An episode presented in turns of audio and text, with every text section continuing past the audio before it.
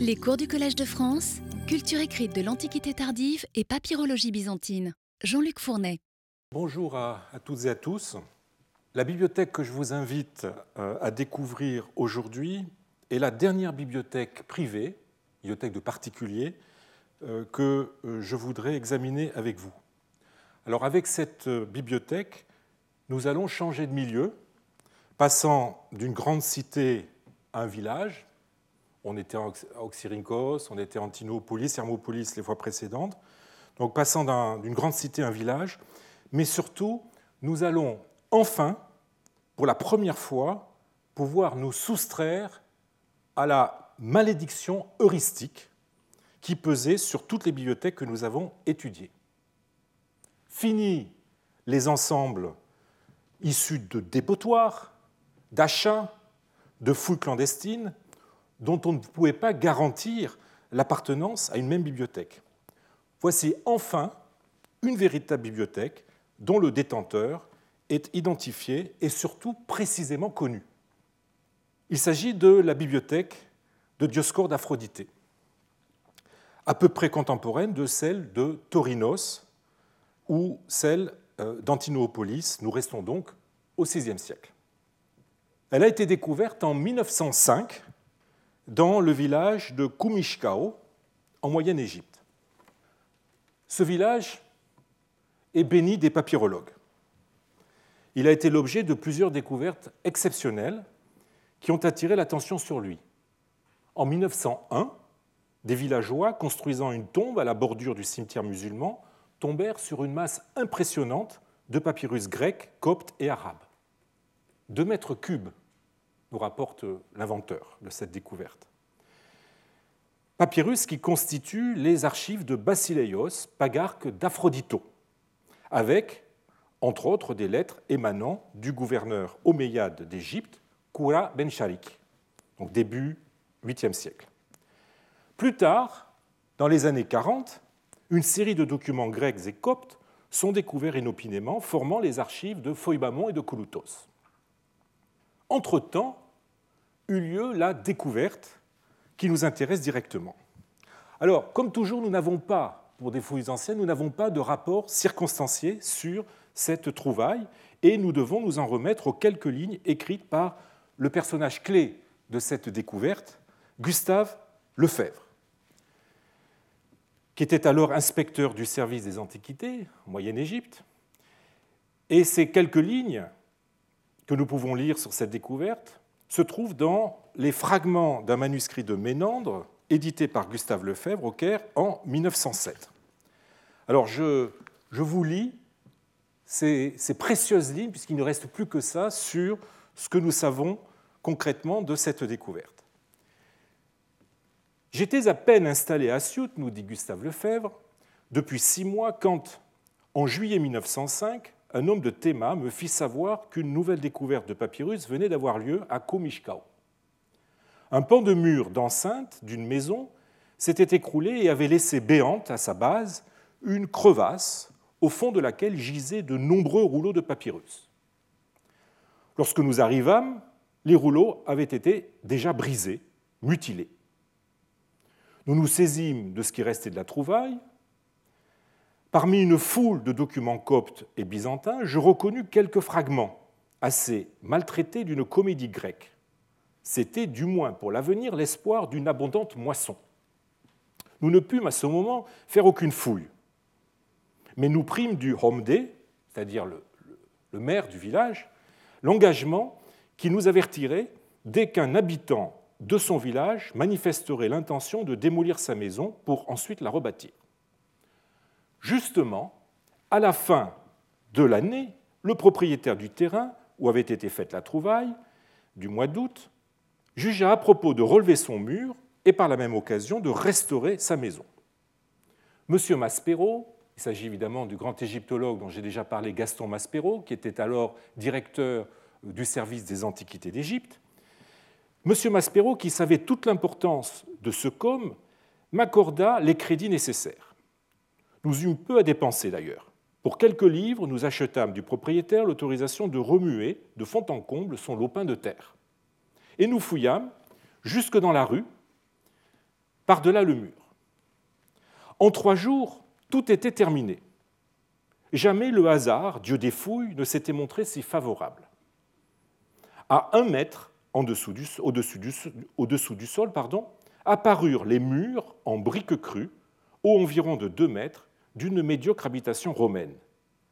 La voûte qui reliait ces murs et formait toit avait été défoncée, mais les premières assises en étaient encore très visibles. La maison se composait de trois chambrettes, se faisant suite. Dans un angle de la dernière pièce, dont la superficie n'excédait pas 1,50 m, se dressait une jarre au col brisé, haute de 0,90 m, remplie de papyrus. Tout autour, épars dans le sébar, quelques rouleaux effeuillés échappés du vase. L'inventaire fut vite fait. À la partie supérieure de la jarre apparut recroquevillé un codex de onze feuillets. C'était le manuscrit de Ménandre. Dans le Sébar, on trouva, sans compter de nombreux fragments, six autres feuillets du même codex, ce qui en porta le nombre à 17. Dans la jarre, il y avait en outre quelques 150 rouleaux, la plupart grecs, papiers d'affaires, testaments, contrats, lettres, etc. Sommes-nous tombés sur les archives d'un notaire d'Aphroditopolis ou plutôt sur un stock de documents hors d'usage achetés par un aphroditopolitain à un tabellion d'Antinoé? Le manuscrit de Ménandre, en tout cas, devait avoir pour son dernier possesseur, que ce fût le notaire ou le paysan, un intérêt médiocre. Les pages n'en devaient servir au notaire que comme feuillet de garde pour l'entretien de ses contrats, plus précieux à ses yeux. Et quant aux paysans, contrats, testaments, manuscrits littéraires, tout cela n'était pour lui que de vieux papiers. Alors Gustave Lefebvre ajoute un peu plus loin Nous fîmes à Komishkao, dans les mêmes conditions, de nouvelles fouilles en 1906-1907. Les résultats en furent médiocres, mais nous n'avons pas, le droit de désespérer de l'avenir. Voilà le récit que fait l'inventeur, Gustave Lefebvre. À en croire Gustave Lefebvre, il serait l'auteur de la découverte de la jarre qui contenait à la fois une bibliothèque, dont le manuscrit de Ménan dont il parle, et les archives du notaire ou du paysan, hein, pour reprendre son expression, contenant nombre de papyrus documentaires. La correspondance inédite de Lefebvre avec Gaston Maspero, déposée à l'Institut de France, le fonds Gaston Maspero Inventaire 4026, renvoie un autre son de cloche, très différent. Je n'entrerai pas dans le détail car je réserve l'histoire euh, de cette découverte pour un futur cycle de cours consacré à l'ensemble des papyrus trouvés en 1905. Mais qu'il me suffise de euh, présenter rapidement ce que l'on peut tirer de ces lettres. Les papyrus de Komishkao, trouvés par les habitants, sont portés à Sohag, où Lefebvre les examine le 13 mars 1905.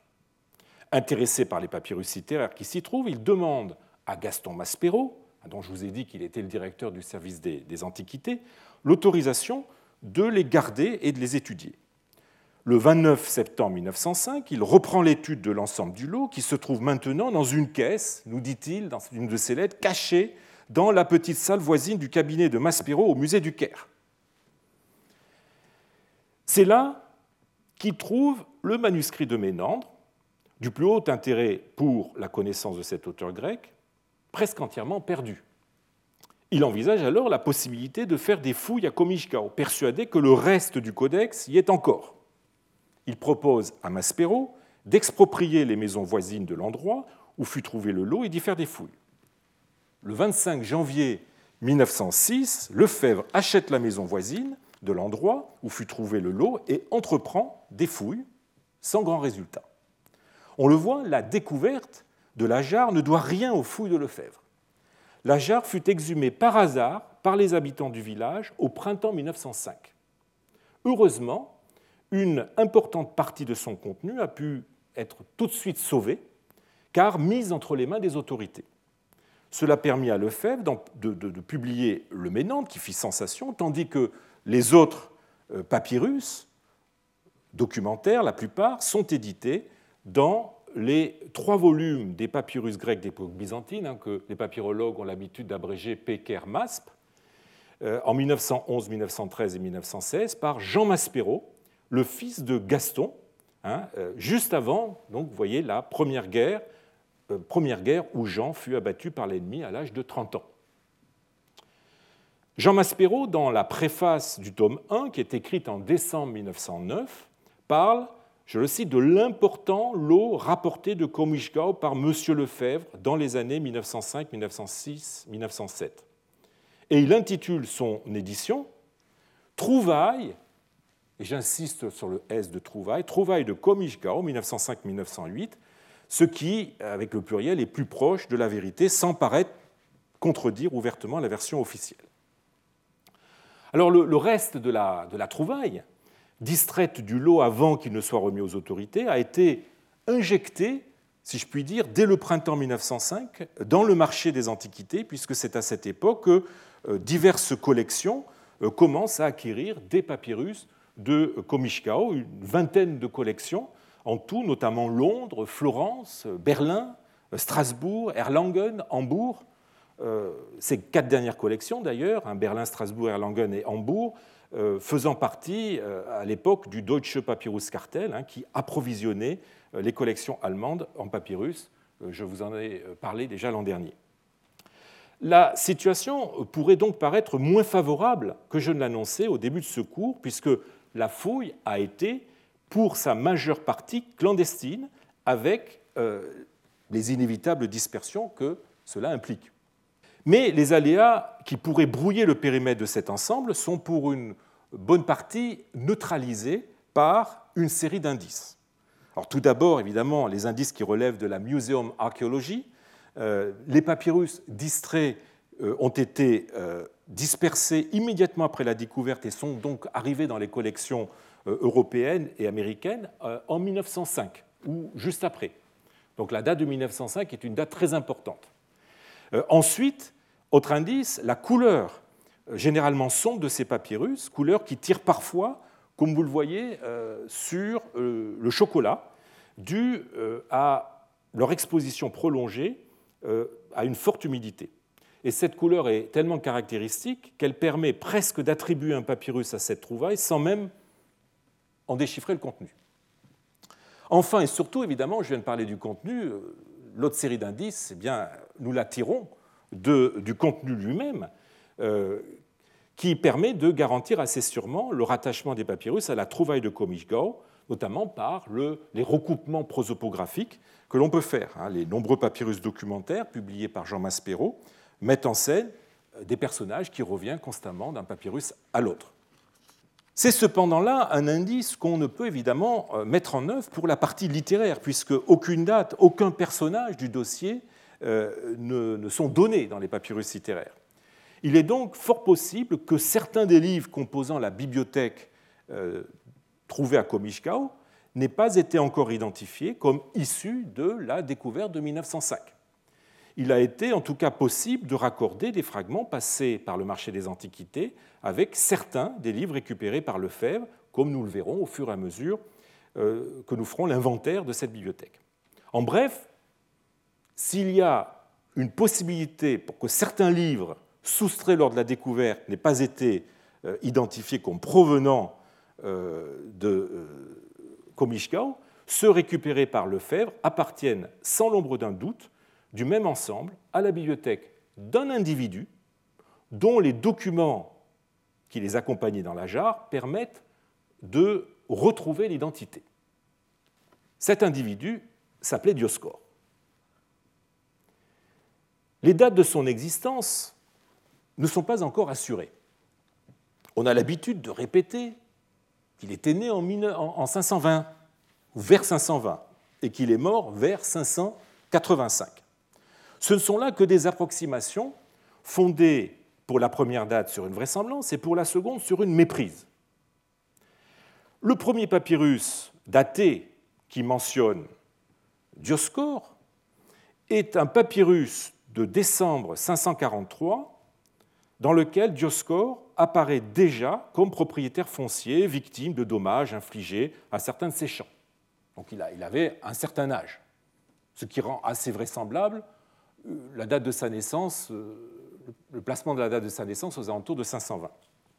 Quant à la date de 585, elle se fonde sur un codex de comptabilité de la main de Dioscore contenant sur une page un contrat du 5 avril 585.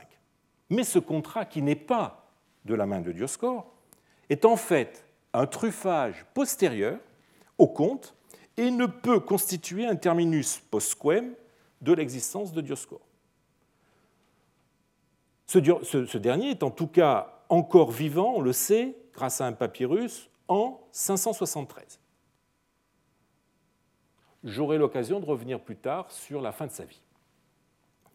Alors, Dioscore est originaire d'une famille copte, hellénophone, que l'on suit depuis l'arrière-grand-père, qui s'appelait Psimanobet, famille qui sut gagner, en même temps qu'elle élargissait son assise euh, euh, foncière, influence et notabilité au sein de son village. Village qui s'appelait, je vous l'ai dit, Aphrodité, euh, en copte Tchkou, d'où le nom arabe Ishkao. Et village dans la vie duquel cette famille, la famille de Dioscore, joua pendant au moins deux générations un rôle prépondérant.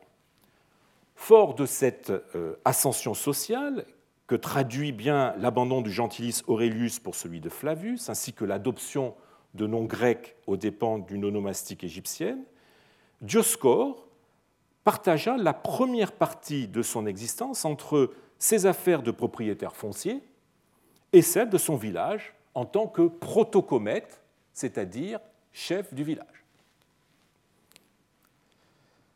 Quoique sa langue maternelle fût le copte, langue qu'il pratiqua tout au long de son existence, comme en témoignent euh, divers documents de sa main, Dioscore reçut une excellente éducation en grec, doublée, semble-t-il, euh, d'une formation en droit, en vertu de laquelle on a pu lui donner occasionnellement, à des fins de flatterie en tout cas, le titre de scholastikos.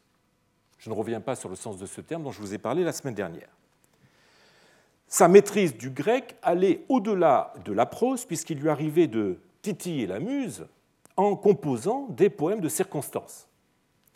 Autant de cordes à son arc qui ont dû lui valoir, parmi ses co-villageois, euh, une réputation d'homme de lettres qui explique qu'on se soit tourné vers lui pour qu'il représente le village dans certaines situations et rédige des documents importants destinés à faire entendre ses revendications auprès des autorités. Car effectivement, le village d'Aphrodité connut quelques tensions graves avec l'administration euh, qui marquèrent à deux reprises la confortable existence du notable gentleman farmer euh, qu'était Dioscore. Le village de Dioscore bénéficiait en effet d'un privilège qu'on appelle en grec euh, l'autopragia, c'est-à-dire le droit de collecter ses impôts de façon autonome, privilège qu'ont voulu lui enlever les pagarques du nom Antaiopolite, nom dont, faisait partie le village. Je rappelle que les pagarques sont des, fonctionnaires en charge notamment des affaires fiscales du nom, hein, exclusion faite des, métropoles. Euh, le village dut se défendre. Le père de Dioscore, Apollos, se rendit à Constantinople en 400 en 540-541, puis Dioscore lui-même à deux reprises, en 548-49 et en 551. Il fit donc un long voyage pour aller euh, à la capitale de l'Empire, où il résida plusieurs mois de suite, multipliant euh, les démarches auprès de diverses autorités pour faire entendre la cause de son village et pour accéder à l'empereur, euh, ce qu'il put faire finalement en lui remettant une requête. Ces démêlés avec l'administration culminèrent en 565. Le pagarque Ménas tenta alors de reproduire la même politique que son prédécesseur et s'en prit au village d'Aphrodité qu'il harcela violemment. Il s'attaqua directement à Dioscore, probablement du fait de sa position éminente dans euh, le village, entre autres en le dépossédant des revenus de certaines de ses terres, tout en le contraignant à en payer les impôts ruiné, chassé de chez lui par ses créanciers, euh, comme il le raconte dans certains poèmes, probablement avec une certaine dose d'exagération, il partit euh, s'installer à Antinoopolis, ville que vous connaissez maintenant très bien, capitale de la province de Thébaïde et siège euh, des gouverneurs civils et militaires. Cela à l'extrême fin de 565 ou au début de 566. Il y restera au moins jusqu'en 570, passant son temps à défendre son cas et celui de son village, en adressant euh, pétitions et poèmes aux principales autorités, tout en exerçant le métier de notaire, euh, qui le conduisait à rédiger entre autres des contrats et des requêtes pour des clients. Nous ne savons pas s'il eut gain de cause, euh, ni pour lui ni pour son village. Les documents, malheureusement, nous manquent sur ce point précis. La figure de Dioscore est à ce point central de cet ensemble de papyrus trouvés en 1905 qu'elle rend compte de la diversité des écrits qui, qui le composent. Les papyrus documentaires, quand ils ne sont pas écrits par Dioscore lui-même, concernent ses activités économiques ou administratives, ainsi que celles de ses ascendants. Quant aux papyrus littéraires, il s'agit soit de poèmes qu'il a composés, hein, la plupart du temps des poèmes d'éloge pour des personnalités euh, à qui il faisait la cour, soit des livres à proprement parler ou des copies euh, de livres sur des feuillets composant sa bibliothèque. Alors essayons de nous faire une idée un peu plus précise euh, de cette bibliothèque, ou en tout cas de, ce qui nous en reste. Alors le, premier livre le plus célèbre, euh, pour ainsi dire, l'emblème de cette découverte qui attira dès le début, comme on l'a vu, l'attention de Lefebvre, eh c'est un codex de comédie de Ménandre du 5e siècle. C'est le premier exemplaire bien conservé d'une partie des comédies de Ménandre qui ait été découvert sur papyrus, permettant ainsi la résurrection d'un des plus célèbres auteurs comiques athéniens qui, euh, comme vous le savez, a été oublié par la tradition euh, manuscrite. Nous avions eu l'occasion de le voir il y a deux ans. Cette révélation, cette résurrection, et là j'emploie un terme qui a, été employé dans la presse et dans les revues scientifiques à l'époque, euh, a provoqué une secousse qui s'est fait sentir jusqu'au fin fond de nos écoles.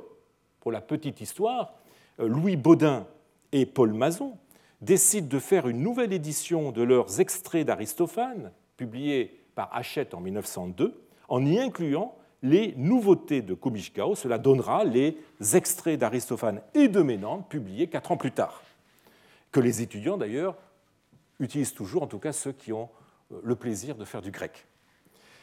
C'était l'heureuse époque où euh, les découvertes papyrologiques étaient presque immédiatement relayées dans les écoles. Cet exemplaire de Ménandre se présente sous la forme d'un codex de bonne facture constitué de quaternions avec vous voyez, des pages d'environ 30-32 cm sur 18 cm de large, contenant chacune de 33 à 38 lignes. On décèle quelques paginations, mais alors très très peu lisibles, et quelques numéros de cahiers. Je voudrais juste vous montrer ici, euh, on devine ici un, stigma, donc euh, on est euh, au cahier 6. Mais je dois dire, je suis assez étonné qu'il y ait si peu de, numéros de pages et de, cahiers encore visibles. Alors l'écriture n'est pas une calligraphie propre, disons, à un exemplaire de luxe, mais c'est une écriture penchée qu'on a pu qualifier euh, d'honnête écriture euh, de librairie, qui est datable du 5e siècle, peut-être de la seconde moitié de ce siècle, selon Cavallo et Meller. D'après euh, Eduardo Crisci, on aurait affaire à un scribe non professionnel, mais avec une bonne formation graphique, engagé ici dans la création d'un produit probablement destiné à la lecture et à un usage privé qui n'était pas indigne de figurer dans la bibliothèque d'un lecteur cultivé. Alors, le copiste a ajouté euh, les apostrophes pour marquer les, les élisions. Pardon. Il a ajouté aussi euh, la euh, ponctuation et quelques rares accents. Pour faciliter la lecture des pièces, il a marqué le changement de personnage par des doubles points, ce qu'on appelle des, colas, des doubles points euh, fonctionnant avec, dans la marge, ou presque dans la marge, des paragraphoïdes, c'est-à-dire des, traits euh, horizontaux, en ajoutant dans la, dans marge, sous une forme abrégée, le nom du personnage prenant la parole, ici Guettas. Enfin, on constatera la bonne qualité du texte où les erreurs de copie se font rares et où les leçons retenues sont généralement d'un excellent niveau. Alors de ce codex qui devait faire au moins 160 pages, ne subsiste plus que les restes parfois substantiels de cinq pièces. Euh, le héros, les épitrépontes, la péricheiroménée, la samienne et le folio d'une pièce non identifiée auquel on donne le nom traditionnel de fabula incerta, dont l'emplacement est incertain. Alors on a, on a beaucoup discuté sur le nombre de pièces constituant ce codex et selon quels critères ces pièces étaient organisées à l'intérieur du codex. Certainement pas par ordre alphabétique euh, des titres euh, de pièces, comme cela pouvait se faire, étant donné que la série Héros Epitrepontes euh, Pericheiroménée ne respecte pas l'ordre alphabétique, puisque Héros s'écrit avec un eta, alors que la pièce suivante, Epitrepontes, s'écrit avec un epsilon on doit avoir un choix en fait de comédie qui est sous-tendu par des impératifs scolaires, euh, peut être organisé en triade. Les pièces manquantes dans notre codex ont de fortes chances de se retrouver dans euh, les autres manuscrits tardifs sur papyrus qui nous ont transmis le Discolos, euh, l'Aspis, le Phasma et le Misouménos, sans compter le Georgos. Et peut-être aussi deux autres comédies qui sont conservées très lacunairement par euh, le papyrus Antinopolis 15 euh, et 55. Alors on pourrait avoir, pour conclure sur la composition de ce codex, on pourrait avoir quatre triades qu'Alain Blanchard propose très euh, hypothétiquement de reconstituer de la façon suivante. On aurait une première triade qui serait constituée du phasma, l'apparition qui serait ici en lacune, ensuite le héros, ensuite les euh, épitrépontes. Cette triade, selon Blanchard, montrerait trois mères, jadis victimes d'un viol, qui traversent les pires angoisses jusqu'à ce qu'une reconnaissance leur apporte le soulagement de leur peine.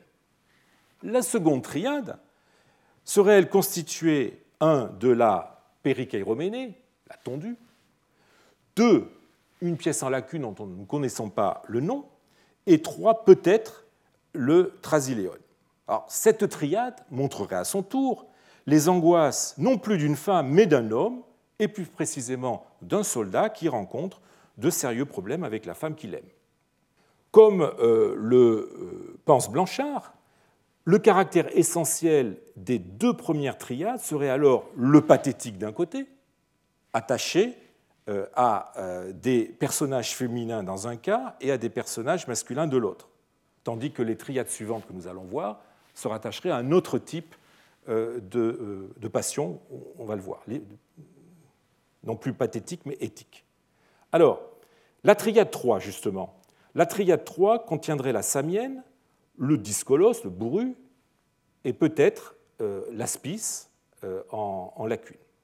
Cette triade est très bien attestée par un papyrus, le papyrus Bodmer de Ménandre, sur lequel j'aurai l'occasion de revenir dans le futur. Et donc, comme je vous le disais, il s'agit là euh, d'une triade qui se rattache au type éthique et non plus au type pathétique. Enfin, euh, concernant la quatrième triade, on ne peut pas en dire grand-chose, euh, sinon qu'elle a dû contenir le Misouménos, le Haï, et peut-être le Georgos. Voilà, la, présence dans cet exemplaire, ayant appartenu à Dioscor du Misouménos, le Haï, et du Phasma, pourrait en tout cas être confirmé par des échos ménandréens contenus dans deux des poèmes euh, composés par Dioscore. Euh, je, n'insisterai pas, je vous, mets à l'écran euh, les, références, le texte de ces poèmes. Il s'agit là non de citations, mais d'échos peu caractéristiques. Et par ailleurs, on doit garder à l'esprit que les œuvres que Dioscore connaissait et qu'il était donc susceptible de citer ne correspondaient pas nécessairement à celles qu'il possédait dans sa bibliothèque. Deuxième livre, le Codex de comédies anciennes, euh, contenant entre autres les dèmes de police. Alors, depuis Lefebvre, il est d'usage euh, d'annexer au codex de Ménandre les trois folios trouvés ensemble dans la jarre, mais conservant les dèmes de police. Alors certes, il ne serait pas étrange que le même codex ait réuni plusieurs comiques grecs, d'un côté Ménandre, de l'autre Eupolis. Mais il serait plus étrange d'avoir un même codex réunissant un auteur de l'ancienne comédie, nous sommes donc au 5e, début 4e siècle avant, Eupolis en l'occurrence, ami et rival d'Aristophane, comme vous le savez, et euh, dans le même codex, le plus grand représentant de la nouvelle comédie, donc deuxième moitié du IVe siècle avant Jésus-Christ, avec Ménandre. Ce sont là deux types de comédies très très différents.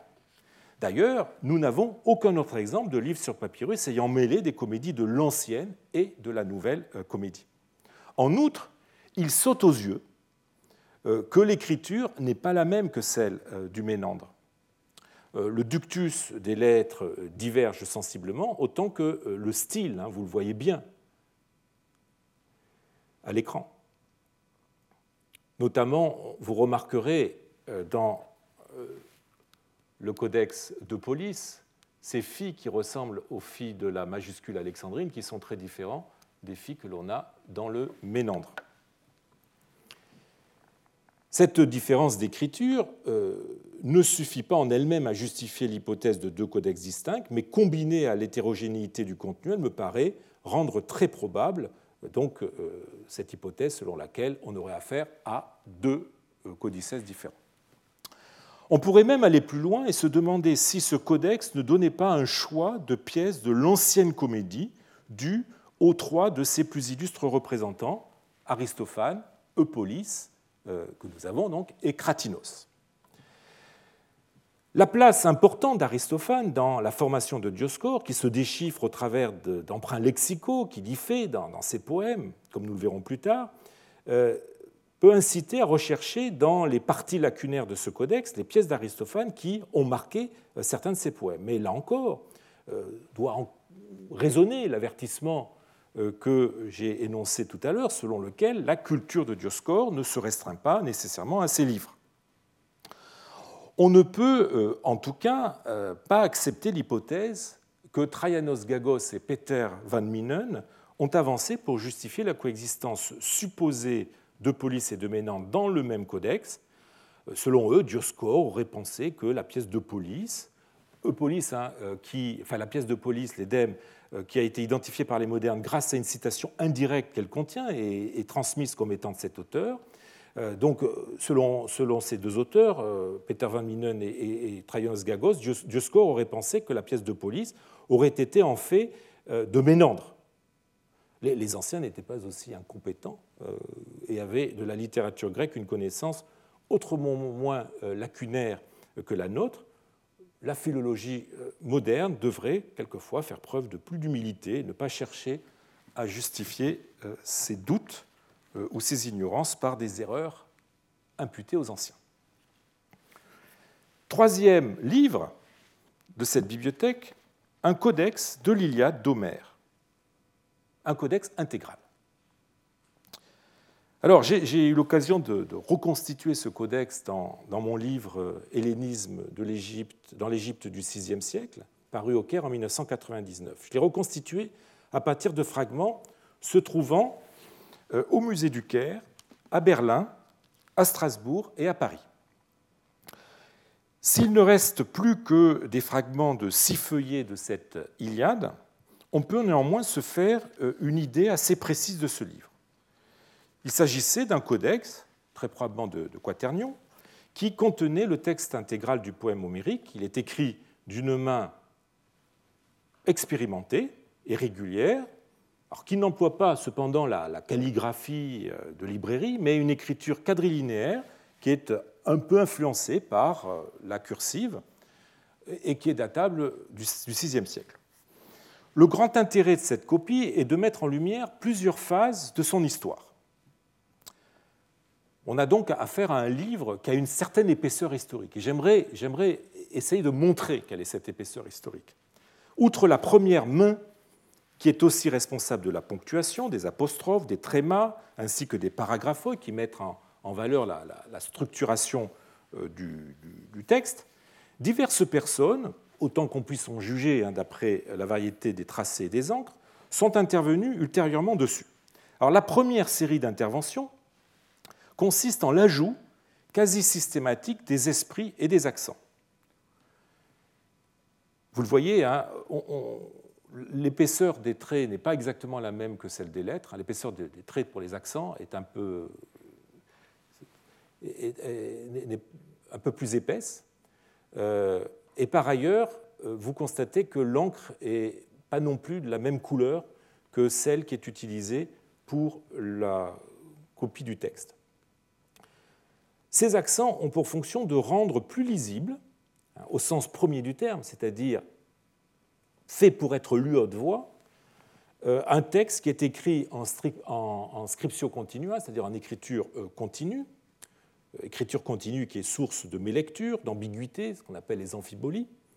Et euh, ils sont, ces accents, euh, le plus souvent un indice d'une utilisation scolaire du texte dans lequel ils ont été rajoutés.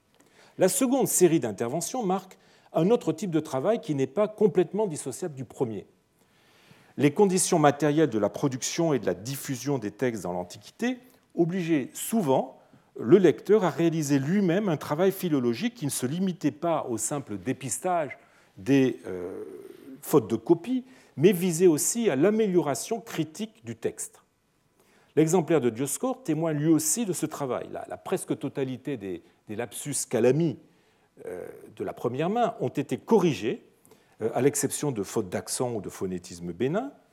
Une variante jugée à juste titre fautive a été remplacée par une autre. Vous voyez ici, on a asienne et on a rajouté un nu pour transformer le texte en asinène. Et euh, enfin, un vers athétisé par euh, la tradition remontant, par une tradition qui remonte au critique alexandrin Aristarque, c'est le vers euh, du chant 2 558, a été rétabli dans la marge supérieure. Vous voyez, hein, l'écriture est tout à fait différente de celle de la première main. Mais ces interventions montrent une capacité critique limitée. Hein. Une main a effacé à trois reprises de bons textes pour y substituer des variantes défectueuses, qu'on appelle dans notre jargon les lectiones euh, faciliores. Euh, par ailleurs, euh, ces interventions multiples sur le texte sont bien plus nombreuses dans certains chants, comme le chant 10 et le chant 11. Je vous montre juste un passage où on a trois corrections qui tout à fait rapprochées. Ce qui invite à, penser que euh, cet exemplaire a fait l'objet euh, d'études sectorielles. La multiplicité euh, des mains, aussi bien que la concentration des interventions sur certains secteurs du texte, prouve que cet exemplaire a été lu assidûment et conçu pour être un objet de lecture répétée par plusieurs personnes dont le profil se rapproche plus de celui de l'étudiant que euh, du philologue professionnel. Nous verrons que peu à peu, ces indices que je sème là feront système. Alors, le quatrième livre de cette bibliothèque, c'est un codex de scoli mineur, ou scolia minora, couvrant l'ensemble de l'Iliade, que j'ai publié dans mon livre Hellénisme de l'Égypte du VIe siècle, hein, c'est le numéro 2.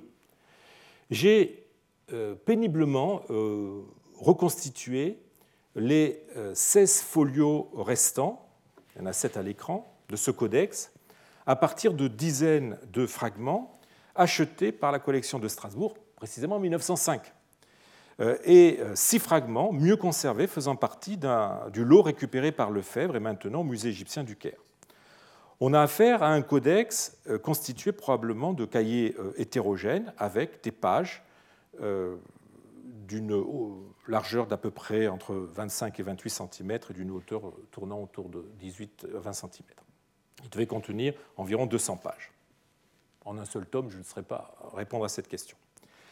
Euh, on a probablement là une édition intégrale des scolies, dites mineures, à l'Iliade, appelée aussi scolie de Didyme, euh, ensemble de glosses dont le noyau remonte au 5e siècle avant Jésus-Christ. Les poèmes homériques présentent, vous le savez, une langue euh, très éloignée de celle de la Grèce classique, hein, au moment où justement on a commencé à constituer ces, recueils de scolies, ou évidemment, à plus forte raison de l'époque hellénistique ou du grec impérial ou byzantin. Il renvoie par ailleurs à des réalités étrangères, à des hélénophones de ces périodes très postérieures. Mais Homère n'en est pas resté, n'en est pas moins resté la base de l'enseignement grec durant toutes les époques de l'hellénisme. Et les élèves étaient amenés à l'apprendre par cœur. Et pour le comprendre, évidemment, ils devaient disposer d'un appareil explicatif. Les scolies mineurs sont l'apparat le plus élémentaire destiné, un, à rendre clair euh, les mots difficiles d'Homère, qui sont paraphrasés par des mots de la langue courante, deux, à expliquer des tournures non natiques euh, ou poétiques, qui sont traduites en ionien attique, et trois, à gloser certaines réalités complexes. Alors je voudrais, pour que vous ayez une idée un petit peu euh, de la façon dont fonctionnent ces scolies, vous donner un extrait de l'exemplaire de Dioscore qui glose un passage célèbre, celui de la description du bouclier d'Achille. Donc voilà, vous avez en haut le texte de, euh, de l'exemplaire de, Dioscore. Vous voyez que dans la colonne de gauche, on a ce qu'on appelle les lemmes, donc les, mots euh, tirés du poème d'Homère, et euh, dans la colonne de droite, on a les gloses ou les scolies. Donc arctone, c'est-à-dire ours, il, c'est-à-dire sous-entendu Homère, fait mention ici de la grande ours, celle qui est appelée chariot.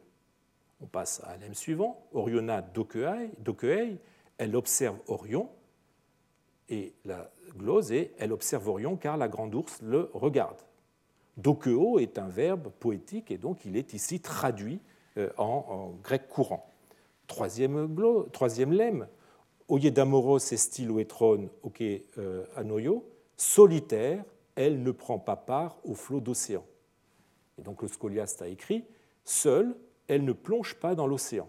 En effet, les ours ne se, ne se couchent pas, étant dans la partie visible du ciel, elles qui appartiennent toutes les deux au pôle arctique, ainsi nommé d'après elles. Vous voyez que d'abord on a une traduction de la phrase homérique et, euh, qui est traduite mot à mot en grec courant, puis ensuite on a l'explication.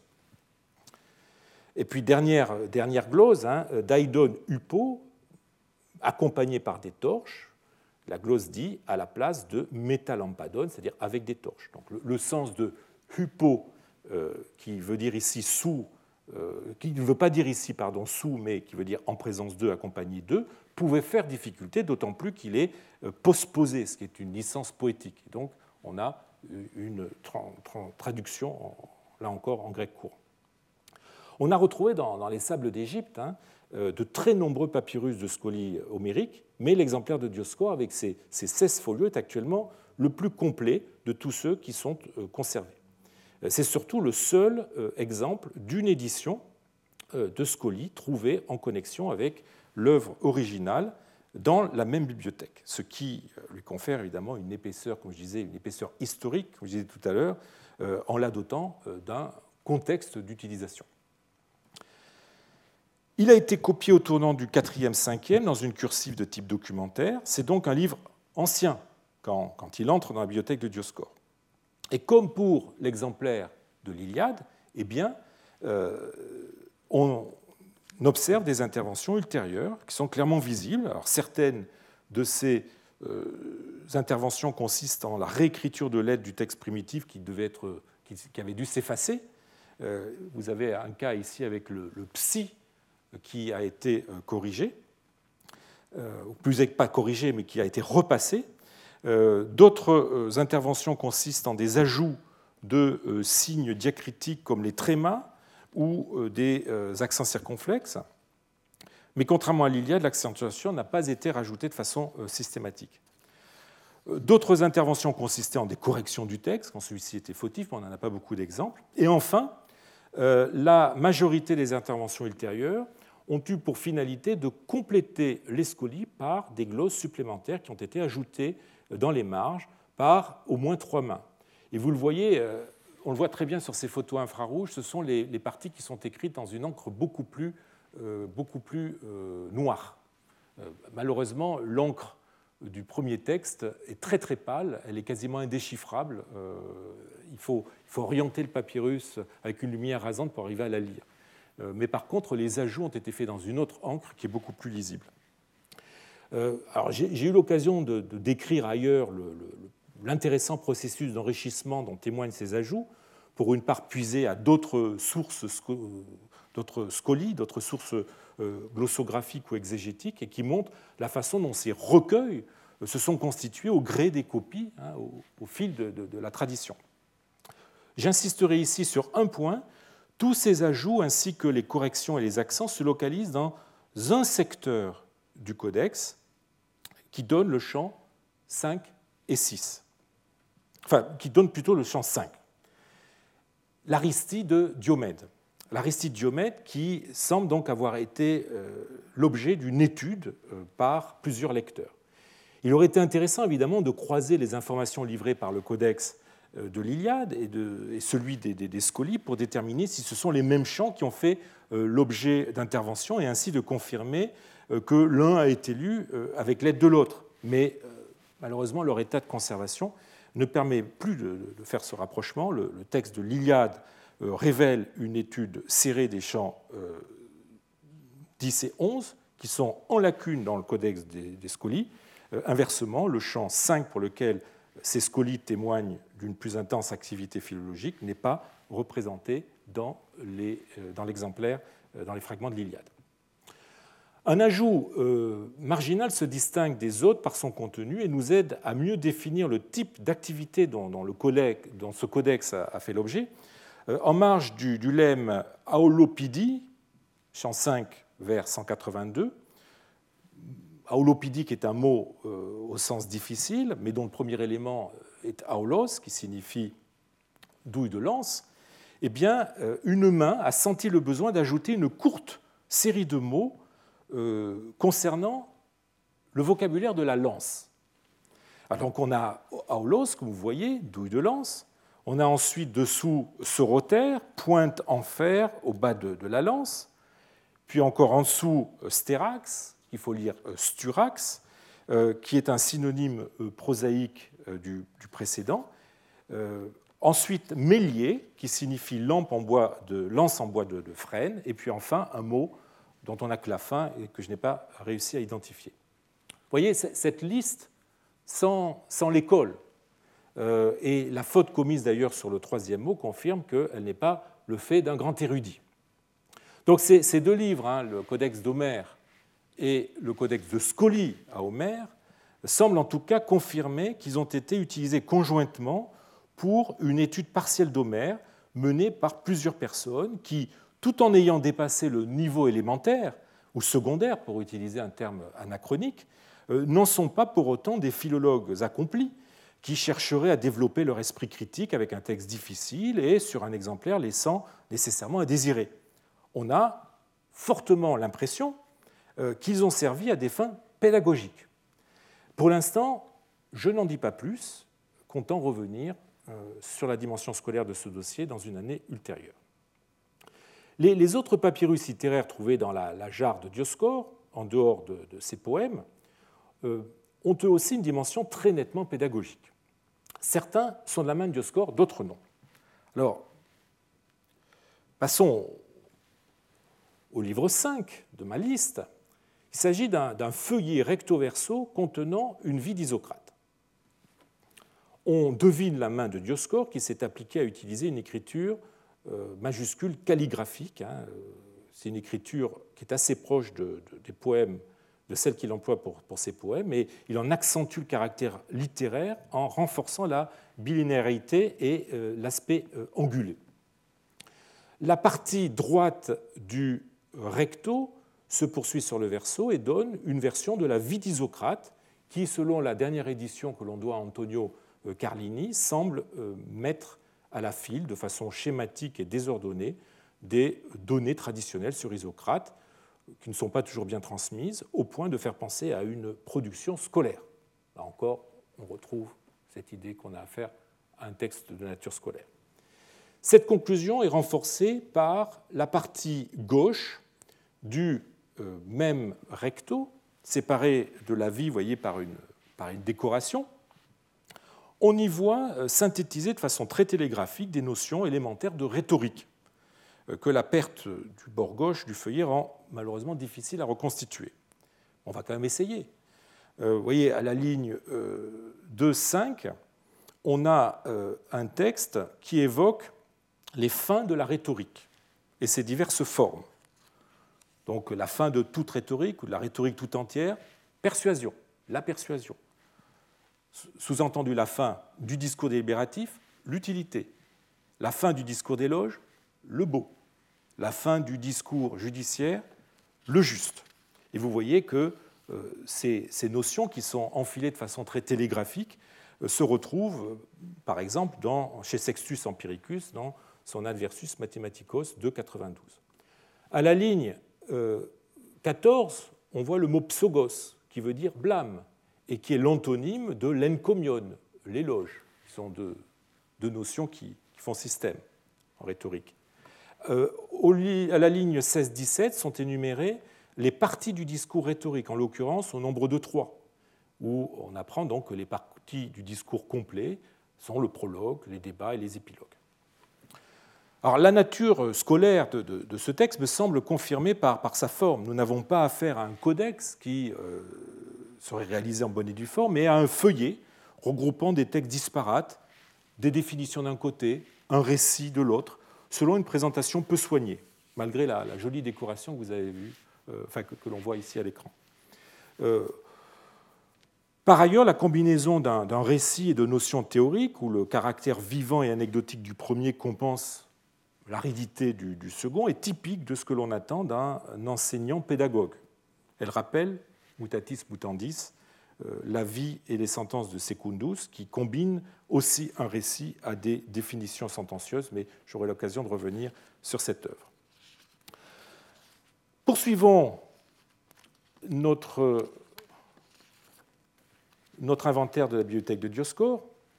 Le texte numéro 6, eh bien, euh, Dioscore a recopié entre un phylactère et un de ses poèmes une épigramme de l'anthologie palatine consacrée au jeu panhellénique. Hein. C'est l'anthologie palatine 9, 357. Ce, ce, poème, qui fait la liste des quatre jeux sacrés qui, euh, en les rattachant aux divinités qui les patronnent et en mentionnant les euh, végétaux qui leur sont liés, est typique de ces productions poétiques de nature scolaire qui ont connu un grand succès sous le Haut et Bas Empire. Notre pièce a d'ailleurs été traduite en latin par Ozone, dont l'œuvre est, comme vous le savez, en partie conçue pour l'enseignement. je vous donne juste la traduction du texte.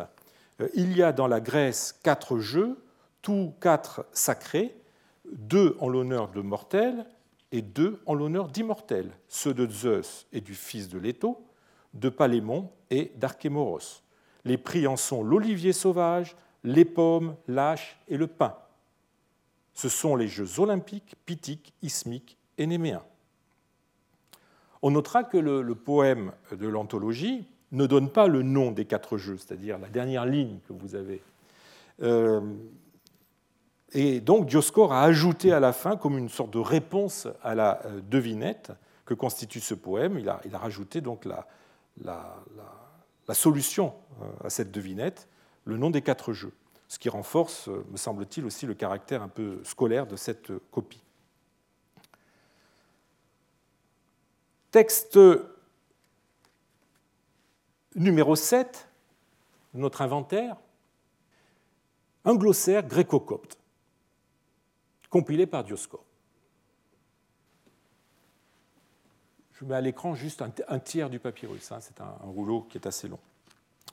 Dioscore a utilisé le verso d'une pétition qu'il avait rédigée en 567-568 pour compiler ou recopier un glossaire écrit sur euh, trois colonnes, une, deux et trois, euh, qui sont malgré tout à lire transversalement, euh, où les mots sont organisés selon des thèmes.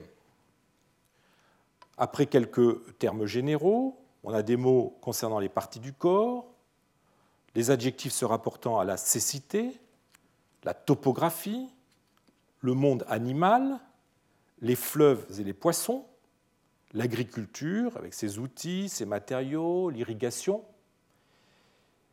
d'autres métiers, Dionysos et son culte,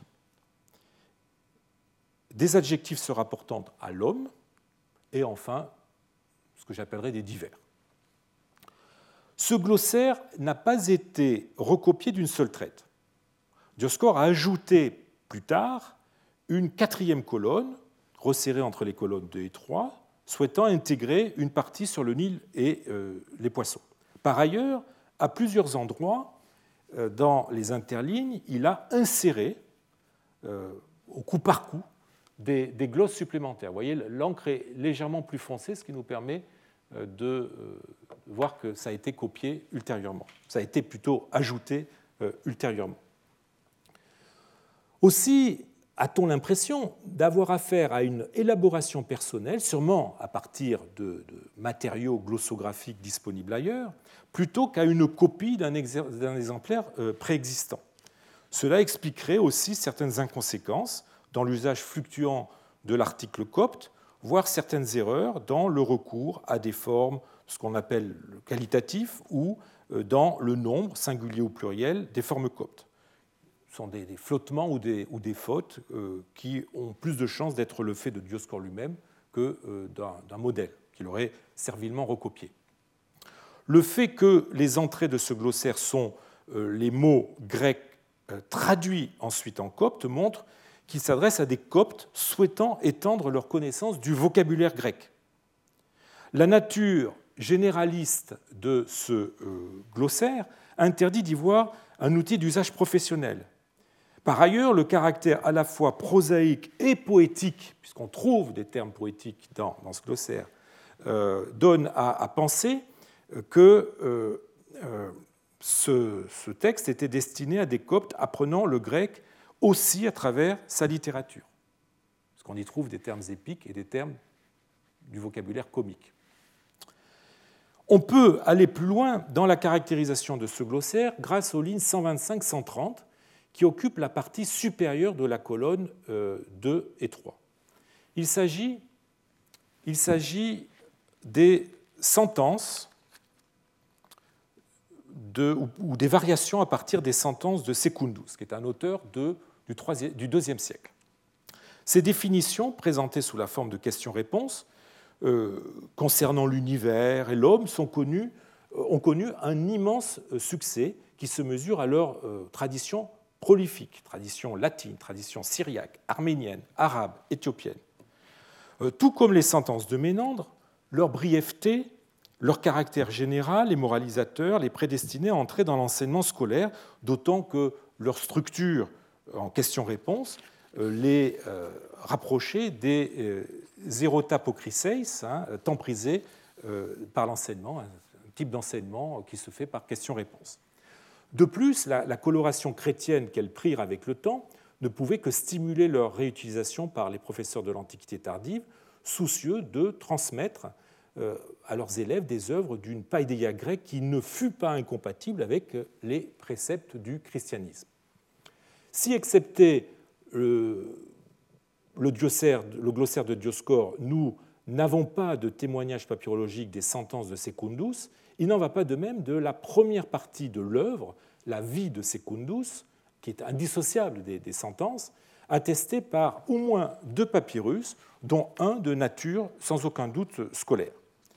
Euh, le succès scolaire de cette œuvre est en revanche bien attesté hein, dans d'autres aires culturelles, que ce soit euh, en Orient, et je vous renvoie euh, à l'article de Filippo Ronconi, La vie du philosophe Secundus à Byzance et dans ses alentours, les lectures édifiantes d'une historiette païenne, publiée en 2010, mais aussi dans le monde occidental, dans le monde médiéval occidental. Euh, la présence de ces quelques lignes dans le glossaire de Dioscore lui donne, selon moi, une finalité, là encore, incontestablement scolaire. Alors, je, terminerai ce cours par une série de, de, textes tout à fait particuliers de nature grammaticale. C'est le numéro 8 de ma liste, un codex de conjugaison des verbes contracts. C'est un codex très très curieux du point de vue de sa forme, euh, que j'ai pu reconstituer à partir de, folios se trouvant au musée égyptien du Caire, au musée gréco-romain d'Alexandrie, à Berlin, ainsi qu'au Corpus Christi College de Cambridge. Il est formé de deux quignons, euh, dont donc de cinq doubles feuilles, euh, pliés en deux, dont les feuillets ont été découpés dans un rouleau usagé, couvert sur une face d'un procès-verbal d'arbitrage en copte écrit par Dioscore et daté de 569. Autrement dit, une fois constitué, ce codex, euh, eh bien, seule une face des folios, celle de droite, était vierge. Sur ces pages vierges ont été recopiées euh, par une autre main que celle de Dioscore les conjugaisons complètes de trois verbes contracts, poieo, euh, boao et euh, crusoe. Alors, les deux derniers verbes ont déjà un statut de modèle chez Denis de Trace, hein, qui les donne dans le même ordre pour les conjugaisons de verbes contracts, tandis que le premier est attesté comme modèle dans les papyrus à partir du IIIe siècle. Alors pour chaque, pour chaque verbe, le matériau est classé par mode, voix, temps, nombre. Pour les modes, on a l'indicatif, l'infinitif, l'impératif, l'optatif, le subjonctif et le participe. Euh, à l'intérieur de chaque mode, on a une alternance actif-passif, et à l'intérieur de chaque voix, euh, les euh, temps suivent l'ordre présent, imparfait, plus que parfait, aoriste, futur, futur antérieur. Et enfin, à l'intérieur de chaque temps, bah, se succèdent le singulier le duel et le pluriel. Ce n'est pas exactement l'ordre que l'on suit actuellement où le duel est rejeté après le pluriel. Alors, il n'en reste pas moins que euh, l'exemplaire, euh, malgré son côté normatif, l'exemplaire euh, contient un certain nombre de fautes. il est vrai que ce nombre de fautes est assez réduit. La plupart ont été corrigées par le scripteur, les autres sont soit des erreurs d'inattention, soit des phonétismes touchant par exemple les, noms des temps, soit des fautes s'expliquant par des tendances de la langue parlée ou par le manque d'usage des formes maintenues artificiellement par la tradition des tables verbales. La, majorité des fautes de notre, notre codex concernent les duels, nombre évidemment qui n'était plus en usage à cette époque, et à moindre égard euh, l'optatif, qui est un mode qui est en très nette euh, récession euh, à cette époque. Outre qu'il est l'exemplaire le plus complet jamais découvert, eh bien, enfin de table de, conjugaison verbale, ce, codex présente l'intérêt d'avoir été trouvé avec d'autres exemplaires de ces mêmes conjugaisons. C'est mon, mon 9, 9 bis et 9 terres. Un rouleau de conjugaison euh, des, verbes contracts avec l'indicatif, l'infinitif, l'impératif et l'optatif de poieo. C'est le, beau rouleau que vous avez, qui est à Hambourg maintenant, que vous avez euh, à gauche sur l'écran, euh, au verso d'un document écrit au verso d'un document usagé, ainsi que divers feuillets comportant des extraits de ces mêmes conjugaisons écrits par la même main. Ce sont les, trois feuillets les quatre feuillets que vous avez euh, à droite de l'écran. Alors il reste à se demander, je finirai là-dessus, il reste à se demander euh, la raison pour laquelle la bibliothèque de Dioscore contenait tant de tables verbales qui se recoupent les unes les autres et font double emploi. Et même plus que double emploi. On doit immédiatement exclure l'hypothèse qu'elles ont été élaborées et utilisées à, plusieurs périodes par différentes personnes dans des contextes différents. En effet, euh, elles ont été copiées au verso de contrat qui datent des années 560 et surtout des années où Dioscore était notaire à Antinopolis. Euh, ils sont donc contemporains, ces, feuillets, euh, du séjour de Dioscore dans la capitale de Thébaïde, ou datent de son retour à Aphrodité, après 570-573. Ils s'inscrivent donc dans les dernières années de la carrière de Dioscore et ne peuvent évidemment pas dater de sa propre scolarité comme certains savants euh, ont pu en avancer l'hypothèse. Ces euh, six textes sont écrits par, seulement par deux personnes. le numéro 8 de ma liste est écrit par ce que j'appellerais la main 1 et le numéro 9